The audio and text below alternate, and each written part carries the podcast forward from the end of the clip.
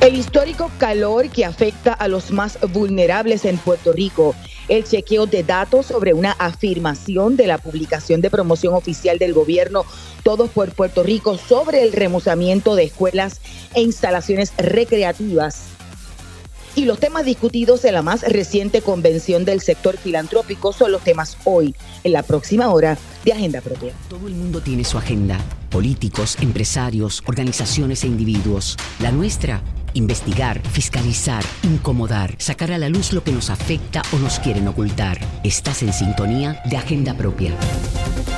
Saludos y bienvenidos y bienvenidas a otra edición de Agenda Propia. Soy Tamari Suárez y como siempre les invito a que me acompañen durante esta hora en el único programa en la radio puertorriqueña especializado en la investigación a fondo y en la fiscalización. Agenda Propia es un espacio semanal que producimos en el Centro de Periodismo Investigativo para discutir de manera crítica el, el quehacer noticioso, económico y social del país. Recuerde que nos encuentra en arroba CPI PR, tanto en Twitter como en Instagram y en Facebook. Además, lo pueden buscar en nuestra página www.periodismoinvestigativo.com y así se mantienen informados con nuestras investigaciones.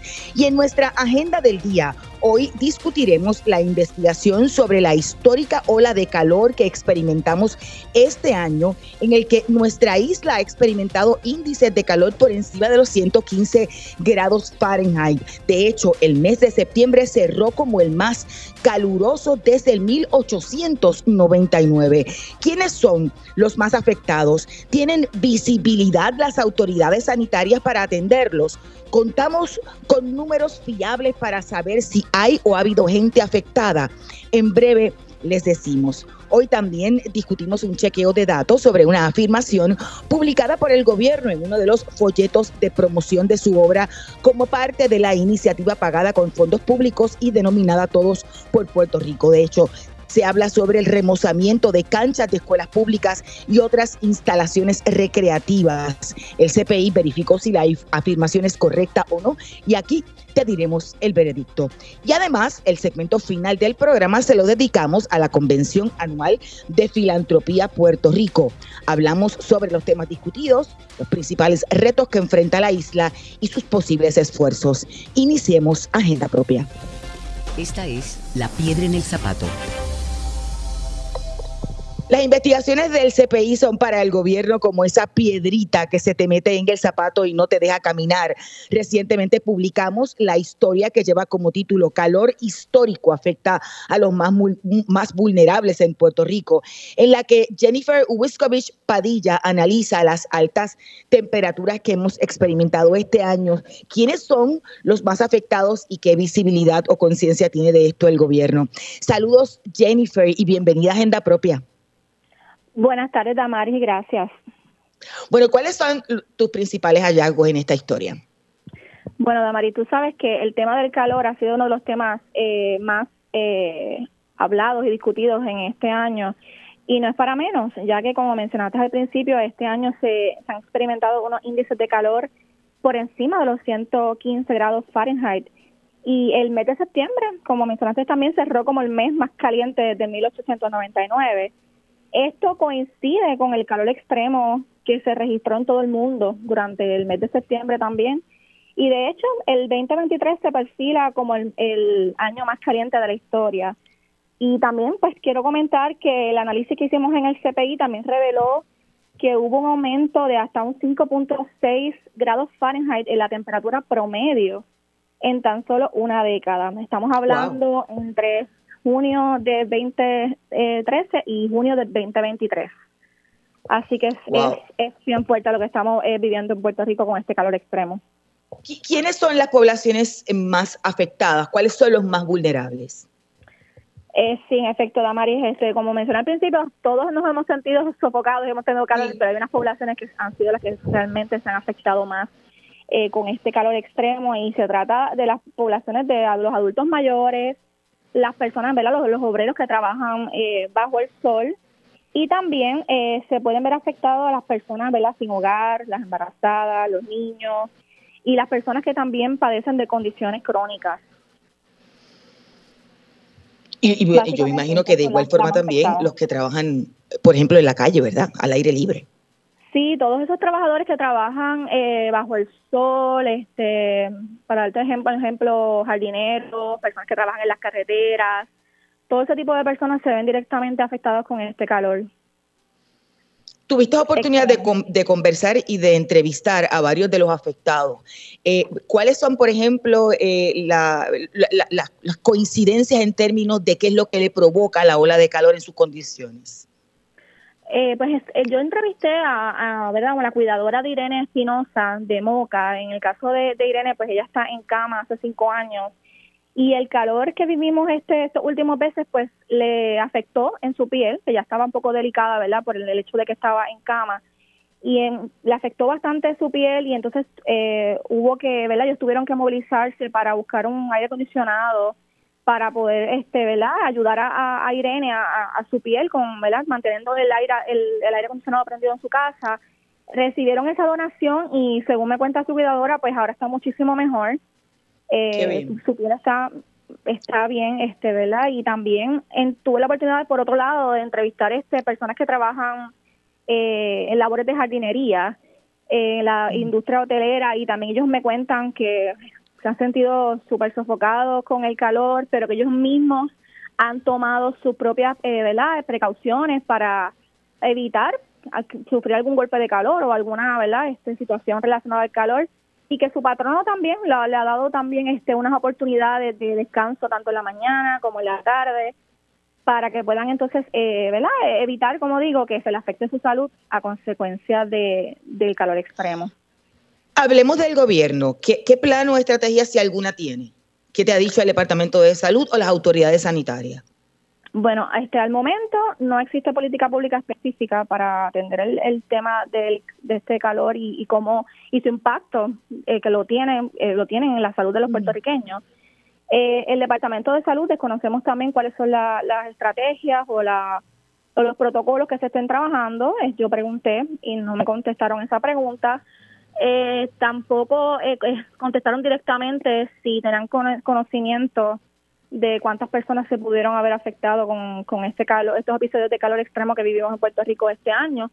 Así que eso, eso es lo que te puedo compartir, la Maris. Este, no hay política pública y tampoco el Departamento de Salud pues, nos ha dado información sobre qué está haciendo para proteger a los más vulnerables. Me recordaba mucho el caso de las muertes por el huracán María y los problemas que existen al momento de identificar causas de muertes o afecciones en, los hospitales, eh, precisamente porque como, como ocurría en términos de la falta de energía eléctrica, por ejemplo, tras el, huracán, e igual en, con la ola de calor, la gente no se muere solamente, o sea, no es la ola de calor lo que se le va a poner en el, en el certificado de función y o en, el récord médico, en, su visita al, hospital, sino que pudo haber sido otra afección la que se, la que se exacerbó.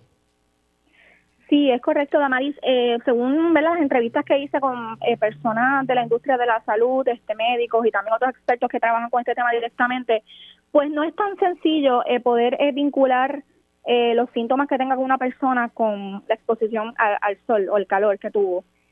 así que es una es una situación que es, difícil, es difícil diagnosticarlo, ¿sabes? No es, no es una cuestión sencilla para los médicos tampoco. Y como y también el calor, pues se conoce que exacerba otras condiciones que la persona pueda tener, condiciones crónicas. Y esa puede ser eh, la causa oficial de muerte que aparezca entonces en el certificado de, de defunción. Vamos a la cita directa. Precisamente, Jennifer, se une a nuestra conversación el doctor Pablo Méndez Lázaro, catedrático asociado del Departamento de Salud Ambiental en la Escuela Graduada de Salud Pública del Recinto de, Ciencias Médicas de la Universidad de Puerto Rico. Saludos, doctor, y, bienvenido a Agenda Propia.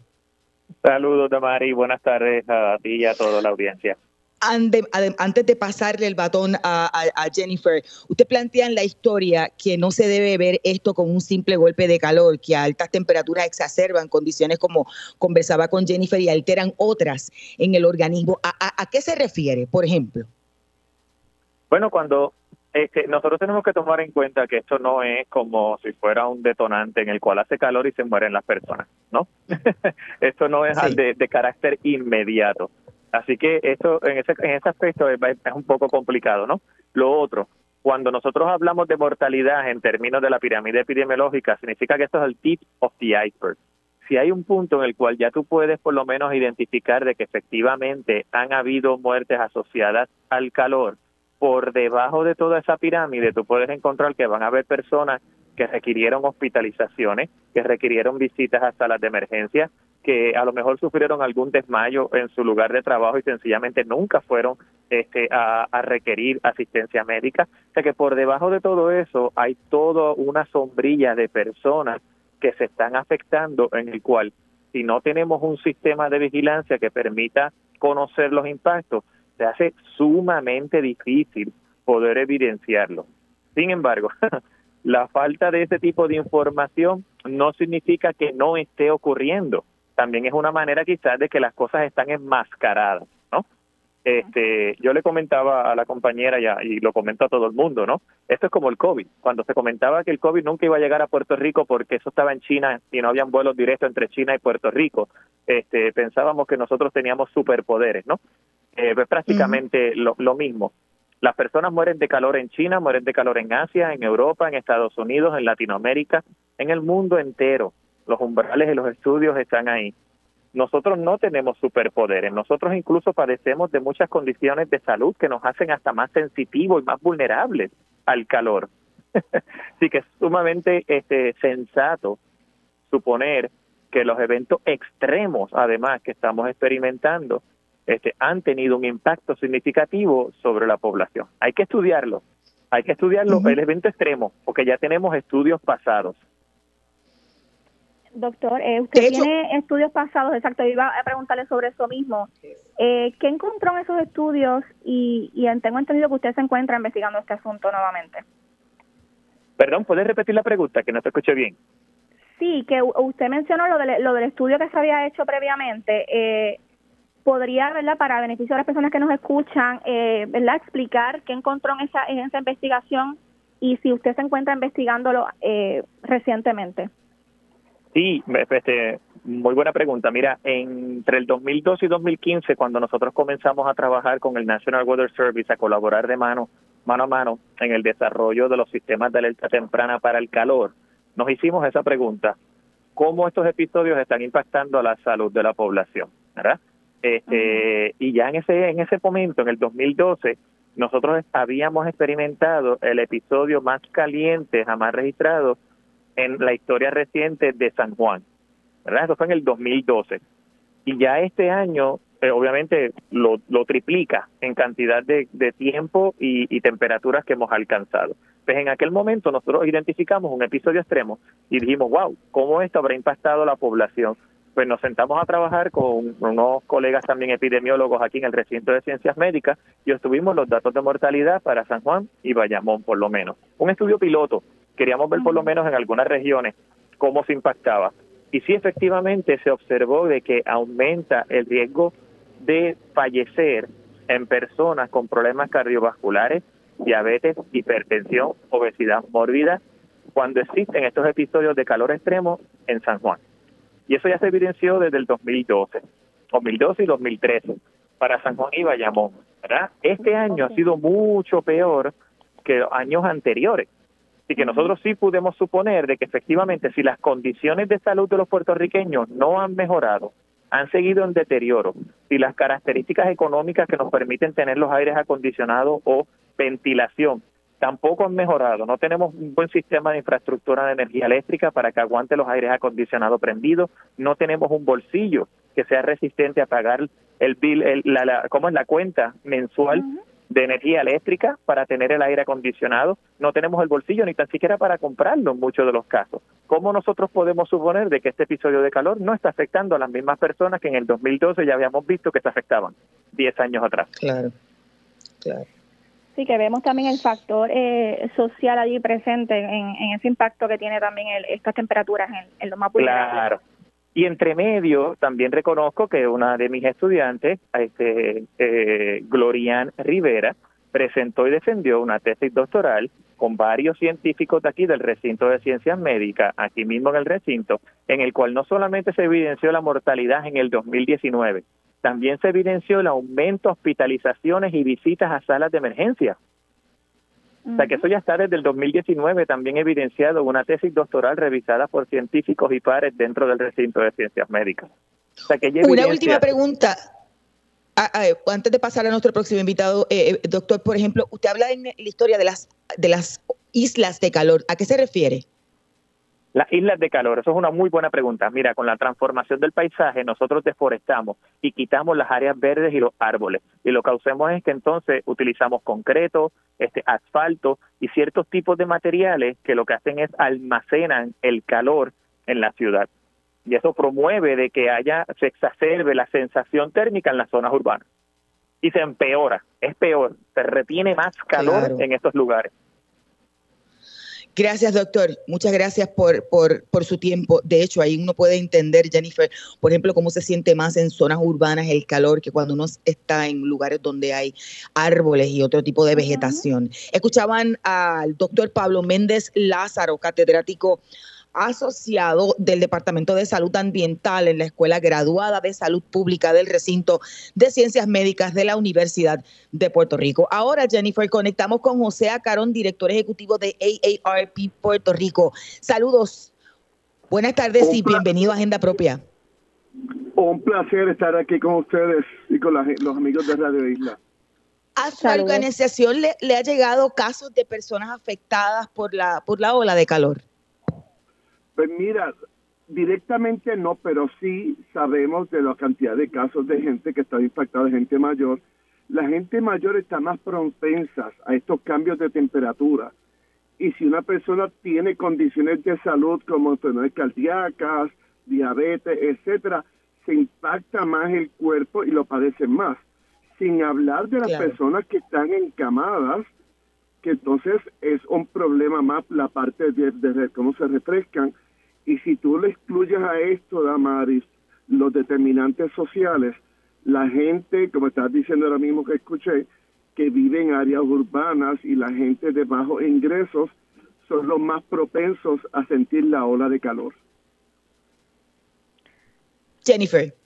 Sí, a Caro, una, una pregunta. Eh, sabemos, ¿verdad?, que, lo, que los cuidadores este, también eh, están, directamente involucrados este en este asunto. Quisiera saber si ellos están eh, preparados, ¿verdad?, para atender a, a, las personas que atienden, que ellos con los que trabajan directamente o, sus familiares directamente para darle mejor, este, ¿verdad?, eh, servicio en cuanto a esta temperatura que estamos viviendo tan alta. Yo creo que es bien importante que, y me alegro que estén tocando este tema, porque muchas veces esto del calor se pasa por desapercibido, porque es normal. Este, los calores que estamos teniendo, número uno, no es normal y número dos, van a, continuar aumentando todos los años por el calentamiento eh, global. Así que yo creo que es importante que empecemos a educar de qué hay que hacer para prevenir los efectos del calor a corto, a mediano y largo plazo, incluyendo los cuidadores. Mira, ahora mismo, para antes de esta entrevista, me puse a leer un par de cosas. Oye, y conocí, conozco a alguien que la semana pasada eh, lo estuvieron atendiendo de lo que podía ser un, stroke, un, infarto, y lo que tenía era deshidratación. Wow. De Cómo la, de cómo la hidratación, y los médicos ni lo habían visto, este, ni lo habían pensado. La hidratación tiene directa, una relación directa con el funcionamiento del cerebro y la parte cognitiva. Y afecta y José, la, y, la, y la otra, el otro, el, otro asunto, José, es el asunto de, que muchas veces las personas adultas mayores o padecen ¿verdad? de alguna eh, eh, enfermedad o condición mental o no pueden comunicarse. Entonces, ¿cómo comunicar que, que, están deshidratados? ¿Cómo comunicar que necesitan agua? Sí, mira, hay condiciones como es la diabetes, que hace que la gente orine igualmente enfermedades cardíacas, que, de los riñones que retienen agua, etcétera, hay que la gente, si están tomando diuréticos, también. entonces hacer un plan de hidratación de la persona durante todo el día. Y estaba leyendo que no es solo agua, que funciona mejor que el agua, las aguas que pueden tener un poco de azúcar y un poco de sodio porque retienen agua. Y además de eso leí que el líquido que más hidrata a una persona es la leche. Wow. Este, cosa que uno va aprendiendo. Este, así es que hay que hacer un plan y una educación de cómo mantener la hidratación de la población. Oye, y en los hogares de cuido, que muchas veces la gente o personas que tienen alguna condición cognitiva que no, no te pueden decir que tienen sed, cómo hay que hacerle un plan de hidratación durante el día, especialmente con estos calores que están teniendo.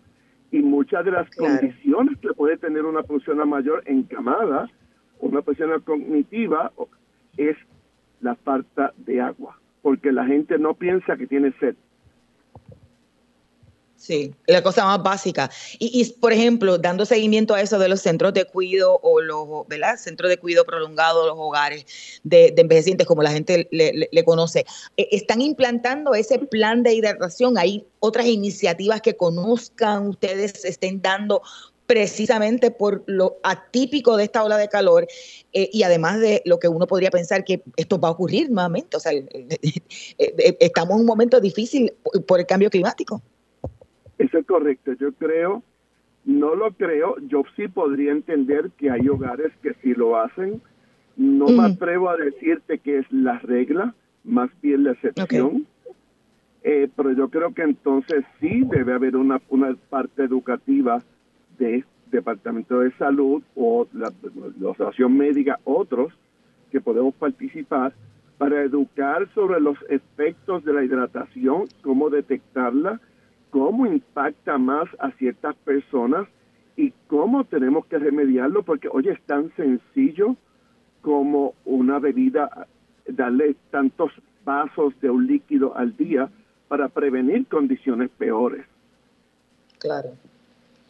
Y, hay, otra, hay otro asunto aquí que, que, que, es preocupante a Carón y es el asunto de los que viven solos o solas y qué de ese sector tan vulnerable y con, ¿verdad? con una situación económica paupérrima que no pueden necesariamente tener un, acondicionador de aire encendido o simplemente no lo tienen. Por eso te estaba diciendo la parte de los determinantes sociales, el ingreso que puedan tener y que los aumentos en el costo de energía más tienen que reprimirse de encender aire acondicionado, abanicos, etcétera. Y puede ser, y una persona sola, oye, si tienes, si estás deshidratado por el calor y no sabes identificarlo, porque hay también gente que ya no le, no le da sed eh, y toman menos agua por las condiciones que sean.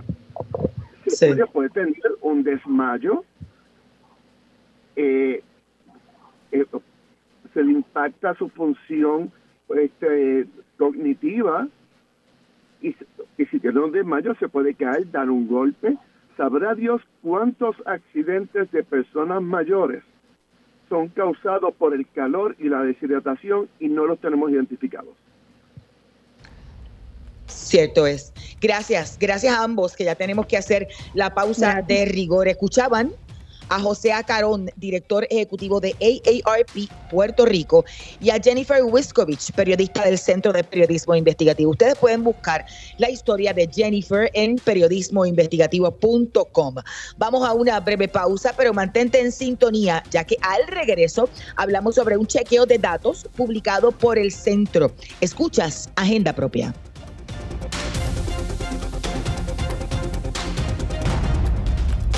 Agenda Propia regresa en breve. Ya regresamos con Agenda Propia. Y así es, estamos de regreso en Agenda Propia, el programa producido por el Centro de Periodismo Investigativo. Soy Damari Suárez y como siempre te recuerdo que puedes buscar nuestras historias en periodismoinvestigativo.com y en las redes sociales del centro. Paramos en el semáforo de la transparencia. Recientemente, un suplemento pagado con fondos públicos bajo la campaña de promoción oficial denominada Todos por Puerto Rico publicó información sobre el remozamiento de las canchas de las escuelas públicas y otras instalaciones recreativas. Luis Joel Méndez González, periodista del Centro de Periodismo Investigativo, se dio a la tarea de verificar la veracidad de esa afirmación en un chequeo de datos. Saludos, Luis Joel, y bienvenido a Agenda propia. Parece que no hemos logrado conectar con Luis Joel. También nos acompaña la presidenta de la Federación de Maestros, la profesora Mercedes Martínez. Saludos, profesora. Buenas tardes, bienvenida a Agenda Propia. Saludos, buenas tardes para ti y para todos los que sintonizan. Eh, eh, yo quiero conectar ya mismito con, con, Luis Joel. De hecho, estoy tratando de, verificar si lo tienen o no lo tienen en, en, línea. Vamos a verificar si nos tienen a Luis Joel para que él nos pueda dar, ofrecer detalles sobre lo que pudo eh, verificar o publicar en, este chequeo de datos. Me dicen que es que no lo han conseguido. Voy a conversar con usted primero sobre lo que halló eh, el compañero Luis Joel en términos de ese remozamiento que planteaba eh, el gobierno. Aparentemente no es el número. ¿Cómo están las canchas y las, las instalaciones recreativas, además de las instalaciones generales de las escuelas públicas en Puerto Rico, profesora? Pues mira, las canchas están en unas condiciones bien tétricas en muchísimas escuelas del país. Esto lleva así eh, desde el huracán María y en algunas ocasiones desde antes, ¿verdad? Son muchas escuelas que nunca han estado techadas, otras cuyos techos se les fue tras el paso del huracán, como por ejemplo la, cancha de la Escuela Emilia Rivera en Bayamón, que la han reportado en sin número de ocasiones, la cancha de la Escuela Nino Padrón en Vega Baja. Todos los años nosotros hacemos un censo de parte de la federación que le enviamos a la agencia para que sepan lo que ya saben, ¿verdad? Pues ellos tienen a sus administradores trabajando en las escuelas para que se trabaje el asunto, pero lamentablemente a seis años del paso de, del huracán María, muchas de estas escuelas no se han iniciado a corregir. Recuerdo que FEMA le había dado cierta cantidad de años, creo que era cinco años para repararlas, después pidieron una extensión, pero lamentablemente la, la, la situación en muchas escuelas continúa igual. Profesora, ya conectamos con Luis Joel, que se encuentra en línea. Saludos, Luis Joel. Bienvenido a Agenda Propia. Luis Joel. Importante. Saludos, Luis Joel. ¿Qué planteaba el folleto? Explícanos un poco eh, y, el hallazgo de, tu chequeo de datos. Bueno, Damaris, como mencionaste un poco durante la, la entrada ¿no? a este segmento del programa, el suplemento que verificamos como parte de nuestro chequeo de datos se publica semanalmente em, y comparte los logros de la administración de turno bajo el eslogan Todos por Puerto Rico. Este reportaje publicitario o folleto plantea una iniciativa de remozar 100 escuelas públicas en Puerto Rico, que fue la que verificamos, entre el Departamento de Recreación y Deportes y también la Autoridad de Edificios Públicos. Y también desglosa unas cantidades de dinero que se habían destinado en reconstruir instalaciones recreativas a seis años del huracán María.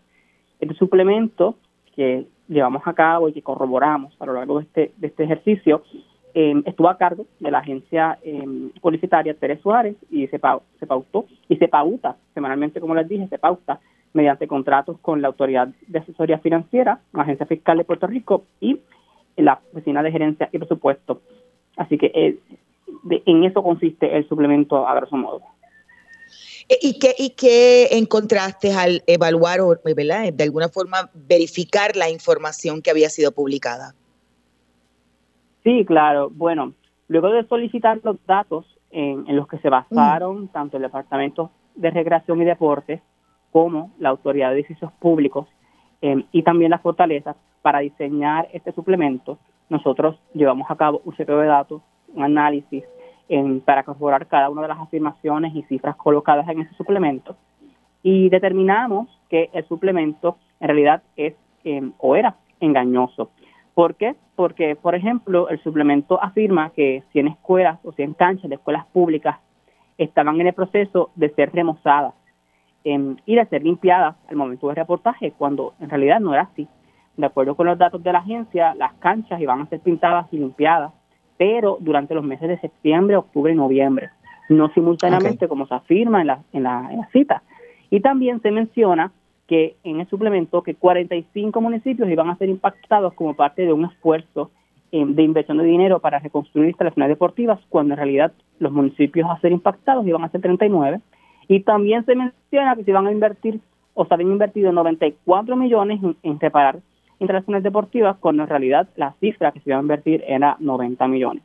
Pero, Damaris, importante, para mí que quede claro, es que más allá del veredicto, que como bien mencioné es, engañoso, también es importante destacar cómo este suplemento en realidad no refleja del todo lo que en realidad ocurre en Puerto Rico, como estaba explicando la, la, profesora, que a seis años del huracán María, que decenas de instalaciones recreativas a nivel municipal tampoco han sido reparadas por los ayuntamientos por razones que van desde problemas de subasta y errores administrados desde administraciones anteriores y sin contar las escuelas que las canchas aún continúan sin techo. Claro. Entonces, ¿el veredicto cuál es? Engañoso. Engañoso. y, quizá un poco, eh, eh, eh bueno, eh, lo que planteabas al final, previo al, veredicto sobre lo que muestra este, esta, esta publicación versus lo que, lo que es la realidad. ¿Por qué es importante o porque entiendes es importante que se den este tipo de chequeo de datos? Sí, en realidad estos chequeos de datos son importantísimos porque en realidad más allá de verificar la veracidad de lo que el propio gobierno publica, también es importante que se tome en cuenta como un llamado a que, lo, a que los ciudadanos, a que los contribuyentes tomen con pinza la información que el propio Estado publica, eh, más aún en medio del contexto electoral en el, en, el que nos encontramos. Y también es importante destacar que no importa cuán pequeña o cuán, te, fuiste, te fuiste, Luis Joel, Luis Joel, perdónanos, repite, repite lo que dijiste porque se entrecortó. Sí, sí, sí, que en realidad... Parece que no tiene buena señal. Ah, ok. Sí, sí. No, que en realidad en, resumen mencionaba que más allá de, de, verificar la veracidad de, lo que se publica, también es importante que se tome en cuenta como, como un red flag, ¿no? como una bandera roja y como una alerta para que los lectores y los ciudadanos tomen con pinza la información que el propio Estado publica, mm, y más aún en el contexto electoral en el que nos encontramos. Claro que sí. Luis Joel conversaba con, la profesora Mercedes Martínez, presidenta de la Federación de Maestros de Puerto Rico, y estoy viendo que nos está enviando información adicional sobre otras escuelas, desde Humacao, Yabucoa. Eh, eh, eh, explíquenos un poco lo que le están informando, profesora. Pues mira, esto que estoy compartiendo contigo ya nosotros se lo compartimos al Departamento de Educación hace tiempo y mucha información adicional de un censo que, como te decía al inicio, compartimos todos los inicios de semestre con la agencia todos los años. Es algo que hacemos con los docentes para que la agencia sepa en qué condiciones se encuentran las escuelas del país, incluyendo las canchas. Estas son solo algunas, ¿verdad? Nos mencionan que la escuela Manuel Méndez Lisiada, que es la vocacional de San Sebastián, tiene filtraciones severas eh, de agua que llegan a los, a los interceptores de la luz, por ejemplo. La escuela Ramón Quiñones de Yabucoa, desde María, no funciona porque le falta el techo y otras mejoras. La Escuela de Bellas Artes de Humacao tiene la cancha que se le desprende el fiberglass y el mismo cae a la cancha.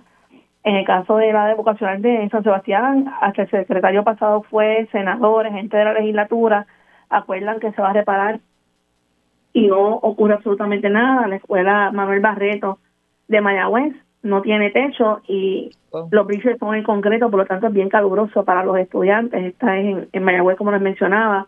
Y así puedo seguirte mencionando y enviando información de muchísimas escuelas, de docentes, que tan pronto anuncié que íbamos a estar en, en el programa el día de hoy, me han estado escribiendo, que es la realidad que viven las niñas, los niños y los docentes de, nuestra país, de nuestro país Máxime, en, no, solamente hablemos de, tienen los fondos, no los han reparado, han sido sumamente negligentes para ellos, pero que ahora nos afecta también una ola de calor severa en el país eh, y, y, tenemos maestros de educación física con estudiantes en canchas sin techo, porque muchos de estos techos se fueron, como pasó en la Lino Padrón en, en Vega Baja o en Emilia Rivera en Bayamón. Entonces las condiciones para tomar la práctica de la clase de educación física, que es en la cancha, pues no está en condiciones para que los estudiantes estén yendo. Entonces la alternativa de la agencia es pues darle teoría, déjalos en el salón. Caramba, ¿no sería más adecuado darle las condiciones dignas que merecen nuestros estudiantes y merecen nuestros docentes para poder impartir el curso en todas las modalidades necesarias, tanto teórico como práctico? Sí. ¿Y Joel? Definitivamente. Sí, me parece interesante lo que menciona la profesora porque precisamente en el segmento anterior estábamos hablando sobre las olas de calor entonces se me ocurrió preguntarle, usted eh, ¿no? desde la posición que ocupa, ha escuchado sobre estudiantes o maestros o simplemente personal de las escuelas que se han visto impactados por las olas de calor recientemente? Profesora, ¿está ahí? Sí, estoy aquí, pero se escucha bajito. ah, ok. Luis Joel le pregunta que si precisamente ustedes han recibido información de personas, ya sean estudiantes o profesores o personal que se haya afectado por la ola de calor. Oh, sí, muchísimo. Nosotros hicimos un censo de parte de, la Federación Conjunto al Frente Amplio en Defensa de la Educación Pública y le pedimos los datos del censo que llenaron más de 2.000 docentes al Departamento de Educación, no solamente en las canchas, sino en las escuelas públicas completas, ¿verdad? Las, canchas son el lugar más afectado por la cuestión de que no tienen techo, pero en todos los salones, por las condiciones, eh, le dimos la, le prohibimos la estadística a la, agencia, no solamente de mareo, a docentes que son más vulnerables por sus condiciones de salud, que les sube la presión, gente que ha tenido que ser hospitalizada, gente que ha tenido que ir al hospital a atenderse, gente que le ha bajado el azúcar. O sea, es bien grave la situación en las escuelas. Hoy mismo estaban escribiendo compañeros de, de y precisamente que no le había llegado tan siquiera un abanico ante la hora de calor, gente en Caguas que todavía no le ha llegado ni siquiera un abanico al día de hoy ante la hora de calor, es algo bien espeluznante y nosotros le llevamos a la agencia al doctor Pablo Méndez, que es especialista en cambio climático y trabaja en el recinto de ciencias médicas, quien se puso a disposición de la misma para establecer un protocolo sombrilla y que de ahí se fueran trabajando protocolos particulares para las escuelas, para trabajar planes a corto, mediano, largo plazo, eso ha quedado en nada, no se le ha dado seguimiento al doctor todavía por parte de la agencia, teniendo ese recurso disponible, eh, que es sumamente valioso y que le llevó estudios, investigaciones, propuestas concretas a la secretaria el 26 en, en septiembre, creo que fue que nos reunimos con ella para este tema. Por tanto, la situación de las canchas es una situación grave ante la ola de calor tenemos un problema de obesidad en el país que se puede trabajar con los ejercicios también como parte, ¿verdad? Aparte de alimentación, etcétera, etcétera, pero si no hay un lugar apropiado para que la niña y la juventud se ejerciten, pues entonces, ¿dónde van a practicar? Estudiantes que son deportistas, eh, como pasó en Arroyo, que no tiene que ver con la cancha, pero estudiantes que son atletas de, de diferentes deportes y los dejaron sin entrenadores. La respuesta de la hora de Cagua fue quitarle el entrenador de atletismo y el entrenador de softball de ese plantel de Arroyo y más de 100 estudiantes atletas dejados sin que los entrene, pero claro, cuando ganan premios a nivel nacional o internacional, pues ahí aparece el departamento a tirarle fotos en primera plana a nuestros estudiantes mientras los dejan sin sus recursos. el problema es gravísimo sobre las canchas, la dejadez, la negligencia, los fondos disponibles que no se utilizan.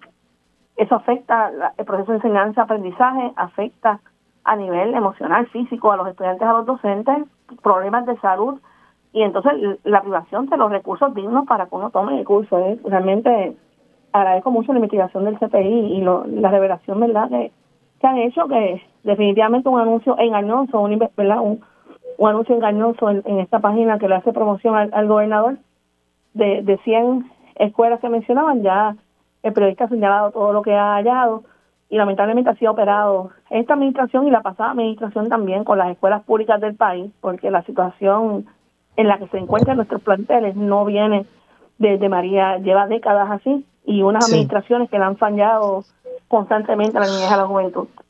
Gracias a ambos, que vamos a la pausa de rigor. Escuchaban a Luis Joel Méndez González, periodista del Centro de Periodismo Investigativo, y a la profesora Mercedes Martínez, presidenta de la Federación de Maestros de Puerto Rico. Pueden buscar el chequeo de datos de Luis Joel en periodismoinvestigativo.com. Vamos a una breve pausa, pero mantente en sintonía que al regreso hablamos sobre lo que ocurrió en la reciente convención anual de filantropía Puerto Rico. Escuchas Agenda Propia. Agenda Propia regresa en breve. Ya regresamos con Agenda Propia. Así es, estamos de regreso en Agenda Propia, el programa producido por el Centro de Periodismo Investigativo. Soy Tamari Suárez y como siempre te recuerdo buscar nuestras historias en periodismoinvestigativo.com, en las redes sociales del centro, pero también en nuestro portal de fiscalización Los Recientemente se llevó a cabo la Convención Anual de Filantropía Puerto Rico, que reunió al sector filantrópico no solamente de Puerto Rico, sino también de Estados Unidos para analizar los retos que enfrenta la isla y alinear quizá un poco los esfuerzos. La discusión este año se centró en temas como el acceso a vivienda, el efecto de los alquileres a corto plazo, los cambios poblacionales, eh, la reducción en la población, por ejemplo, el aumento de adultos mayores, también la inestabilidad económica en Puerto Rico, entre otros asuntos. Yo quiero hablar un poco sobre el asunto de la vivienda y, y su participación en términos de cuán se ha afectado la asequibilidad de la vivienda con los asuntos de, de los alquileres a corto plazo en, en la zona de Santurce. Nos acompaña en línea telefónica Mariana Reyes, directora ejecutiva del taller Comunidad Lagoico. Saludos Mariana y bienvenida a Agenda Propia. Hola Damari, ¿qué tal? ¿Cómo estás? Saludos, pues yo muy, muy, eh, eh, me encantó ver y leer de la discusión que hubo en, en, eh, en, esta convención de filantropía Puerto Rico y la importancia que se le dio en términos de el problema de asequibilidad de, de vivienda, de interés social y de vivienda asequible, ¿no? Porque, porque lo hemos trabajado en el centro pero también sobre el impacto que ha tenido en esa falta de vivienda eh, el, asunto de los alquileres a, corto plazo. Cuéntanos un poco de, lo que plantearon y discutieron allí en la convención. Pues mira, sí, en ese momento nos acompañaban también compañeros de Culebra, eh, donde pues la crisis adquiere otras dimensiones, porque no es como que pueden mudarse a otro pueblo, ¿verdad? Este, y nosotros de la Goico, que somos del barrio Machuchal, el sector de la calle Loíza, en Santurce, que como muchas personas saben ha tenido unos cambios bien radicales en los últimos años económicos y ha sido afectado básicamente por dos cosas bien poderosas que son los incentivos eh, 2060, ¿verdad? Y también por los alquileres a corto plazo. Para que tengas una idea de una totalidad aproximada de 2.000 espacios de vivienda en el sector, mil de ellos son ocupados ahora mismo por alquileres a corto plazo. ¿Cómo fue? repita, repita esa cifra de 2.000 espacios de vivienda que tenemos en nuestro sector, aproximadamente 1.000 son ahora mismo utilizados para alquileres a corto plazo y ese número aumenta cada día. wow, o sea, este, prácticamente la mitad y, en aumento. Prácticamente la mitad, eh, sí, y eso, ¿y qué efecto tiene eso? Pues mira, en las ciudades, incluyendo ¿verdad? nuestro pequeño sector, es una, es una ciudad, ¿verdad? Una, una parte bien urbana de San Juan, pues es bien común el alquiler, o sea, no todo el mundo es dueño o dueña de, su casa. Así que es parte del engranado de, de lo que es la, esencia de, cualquier ciudad, las personas que viven alquiladas, y esas personas están ahora mismo eh, amenazadas constantemente por cartas de que en 30 días te tienes que ir o que te vamos a duplicar el, el, el costo de la renta. Eh, y eso tiene un montón de consecuencias para los que se tienen que ir principalmente, pero también para los que se quedan, en cómo se transforma esa comunidad. Eh, o sea, que, que, el, desplazamiento para ustedes es una de, de, de, de, las notas del día, o sea, que porque obviamente si, si, lo, si lo puede alquilar a corto plazo o vender la propiedad para hacer alquiler a corto plazo, podría generar mucho más dinero el propietario o propietaria de la, de la vivienda. Que, sí, o sea, y esto, ¿verdad? Es, un, es, el, es el mercado. Eh, el mercado no se va a regular solo, eso lo sabemos. O sea, esto es una empresa relativamente nueva, ¿verdad? Una lo de los alquileres a corto plazo, que no es solamente Airbnb, son, son diversas, no se ha regulado porque era nuevo, pero hay que regularlo. O sea, no es que no es que no exista, es que tiene que regularse porque el efecto que tiene en las ciudades, y esto ha pasado en todas partes del mundo, eh, es considerable. Eh, para que tengan una idea también concreta, a nivel micro, por ejemplo, nosotros en La Goico, que es un espacio una escuela rescatada, ¿verdad?, donde ofrecemos servicios a la comunidad de diferente tipo, de arte, salud y cultura, tenemos un grupo de trabajo como de 100 personas en un chat. Todas esas personas eran personas de la comunidad que de una manera u otra aportaban de manera voluntaria a ese proyecto. Pues en los últimos años, cuatro años que llevamos trabajando ahí, 20 más o menos personas de esa ciencia han tenido que mudar. Personas comprometidas con su comunidad que aportan porque le subieron la renta o porque tenían un escándalo brutal de algún negocio desconsiderado, o sea, no porque quisieron, se tuvieron que mudar. Este, y eso te dice, ¿verdad? un porcentaje bien alto. Sí, es un porcentaje bien alto y es gente que no se quería ir a nivel de que todavía siguen trabajando en el proyecto aunque se hayan tenido que mudar a otros sitios, ¿entiendes? Gente comprometida con el espacio en el que habitan que es bien valiosa. Este, así que pues eso, eso es una crisis a nivel de Puerto Rico y si no se hace algo pronto la gente no va a tener dónde vivir.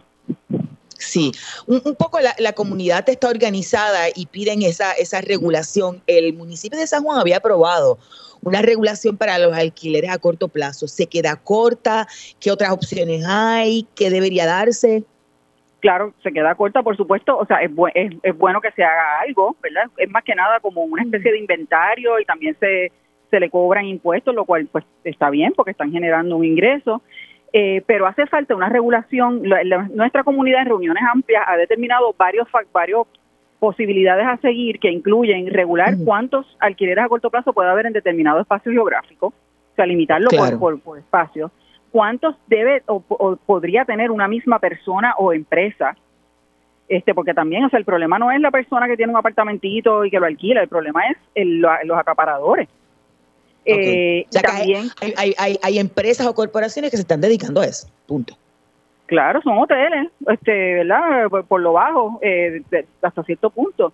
Eh, y entonces otra de, la, otra de las propuestas de la comunidad que se ha discutido, como te digo, en reuniones amplias, ¿verdad? Donde, donde se hacen grupos de trabajo y se proponen estas cosas y de hecho se las llevamos a tanto a Nitza Morán como a Edith Charbonnier y al alcalde, que son las personas que nos representan, como los reclamos que la comunidad tiene.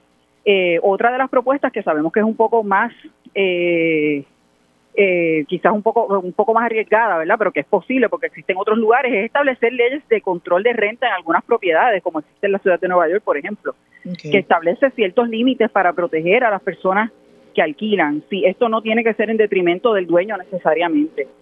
Así que hay muchas, hay medidas que se pueden tomar, las, que, las que el ciudadano común que tiene una propiedad puede seguir generando ingresos. La gente que va a viajar por la isla puede seguir yendo a, ¿verdad? a quedarse, pero no es, pero que no implique la desestabilización o la descomposición de las comunidades. está pasando ahora. Y, digo porque después de todo aumenta en términos del, del, precio eh, de alquiler regular y el precio de las cosas que en la comunidad se venden, o sea, aumenta literalmente por la demanda en términos turísticos. Pero si, si, escuché, si no escuché mal, eh, plantea que hay edificios, por ejemplo, que, que, son completos de, de, alquileres, o sea, se convierten en hoteles. Claro que sí, que los hay edificios completos y en el caso de nuestro sector hay cuadras en las que un mismo inversionista ha comprado tres edificios. Este, y se convierte, pues, o sea, es un, no sé, no se llama hotel, o sea, yo no sé cómo legalmente se, se califica, pero el uso que se le da es el uso de personas que vienen, ¿verdad?, a quedarse unos días y se van. Así que no son parte de la comunidad. Y también se va a perder eventualmente incluso la misma dinámica que pretendía establecer este servicio al principio, que era como que ve y quédate en una comunidad y se parte de ella. No va a existir la comunidad. Este, es una comunidad de turistas. Este, así que yo, eh, o sea, no veo por qué no lo podemos regular cuando ha pasado en, otras ciudades con un nivel de complejidad incluso mayores que el nuestro. Eh, y tampoco va, a implicar el colapso de la economía ni del turismo, o sea, se puede hacer. Claro. Este, y, en realidad pues no es algo ya, yo pienso, francamente por la experiencia y por lo que hemos visto, que no es opcional, o sea, la gente no tiene a dónde, dónde vivir. Este, y cada vez se pone peor. ¿Qué le han dicho a la comunidad cuando le han planteado eso, por ejemplo, a Charbonnier y a, los funcionarios del municipio, como, como dijo hace, hace un rato?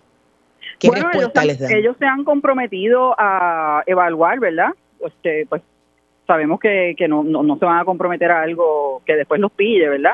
Pero sí nosotros vamos a mantener esa presión, porque esto no es un asunto, como te digo, ya no ya no es algo que, que es opcional decidir lidiar o no con esto, o sea, se nos va la vida en este asunto. Y ellos, pues sí, hay, un proyecto de ley que establece ciertos controles, pero se ha depurado tanto que la última versión de él, por lo, por lo menos por lo que pude ver, establecía, por ejemplo, que estos negocios van, a ser catalogados como negocios, pero solamente para fines contributivos. Es decir, que, se va, que, que, esto va a ser un negocio, nos va a dejar de ser residencial para fines contributivos, pero para todo lo demás, en términos de permisología, etcétera, sigue siendo una casa, una residencia. Entonces, eso se queda corto porque no tienes, ¿verdad? O sea, no, no tienes la posibilidad. El argumento de, de Airbnb, por ejemplo, en la demanda o en sus ponencias es que están violando el derecho constitucional de las personas a utilizar su vivienda como ellos quieran. Pero bueno, eso también podría ser cuando tú quieres establecer eh, cualquier otra cosa que es ilegal, ¿verdad? En tu residencia. O sea, hay, hay unos reglamentos y unos códigos que por, los que vivimos como sociedad. este, así que pues Este, y que si algo ha dicho el gobierno central, porque después estamos hablando del municipio, pero si, si hablamos de que esto es un problema que trasciende San Juan y que, se, que hay otras regiones, pues la regulación debería ser eh, al 100 por 35 con, las, con, las, con el archipiélago de isla. ¿Qué dice, ¿qué, dice este Turismo o el Departamento de Desarrollo Económico? Eh, si algo. Pues realmente nosotros, eh, nosotros particularmente no hemos tenido conversaciones con ni con desarrollo económico ni con turismo, aunque sí nos interesa tenerla. Eh, pero sí, o sea, obviamente la, regulación debería ser a nivel isla porque le afecta a toda la isla y esto está en todas partes. Está en el centro de la isla, está en todas las costas, cada, vez es menos el espacio que, nos queda, ¿verdad? Eh, pero también gente que sabe más que esto, más de esto que yo, ¿verdad? Que simplemente soy una, una persona que vive en esa comunidad. Eh, han hablado de que las de que las, las soluciones municipales también pueden ser pues pueden adelantar la cuestión porque los municipios tienen más garras o más posibilidades de acudir al lugar y saber qué es lo que está pasando. Así que, o sea, nosotros como comunidad estamos abiertas a lo que sea, que adelante, o sea, pero que sean soluciones reales y no simplemente un parcho para parecer que estamos haciendo algo sino algo que en realidad redunde en garantizar que las personas puedan quedarse en su comunidad. Eso es todo, eso es todo lo que se aspira, que las personas y las familias puedan seguir quedándose en sus comunidades por los sueldos que sabemos que hay en Puerto Rico. Este, que son, ¿verdad? 2.500 dólares de renta no es una posibilidad para las personas en Puerto Rico. Eso, eso no es, eso no es real. Este, así que pues ahí hay muchas otras comunidades que están también dando esta batalla en San Juan y en otros municipios. Eh, pienso que es algo que los puertorriqueños en general deberían atender y verlo como un problema, eh, una crisis real, este, y organizarnos, ¿verdad? Es lo que nos queda. Gracias. Escuchaban a Mariana Reyes, directora ejecutiva del taller Comunidad Lagoico. Hemos llegado al final de esta edición de Agenda Propia. Recuerden siempre buscar nuestras investigaciones en periodismoinvestigativo.com. Allí también pueden visitar el kiosco virtual del Centro de Periodismo Investigativo y con sus donativos adquirir nuestros artículos. Además, se pueden suscribir a nuestro boletín para que reciban las historias y contenidos directamente a sus correos electrónicos. Gracias siempre por la sintonía. Los esperamos la próxima semana. Hasta aquí, Agenda Propia.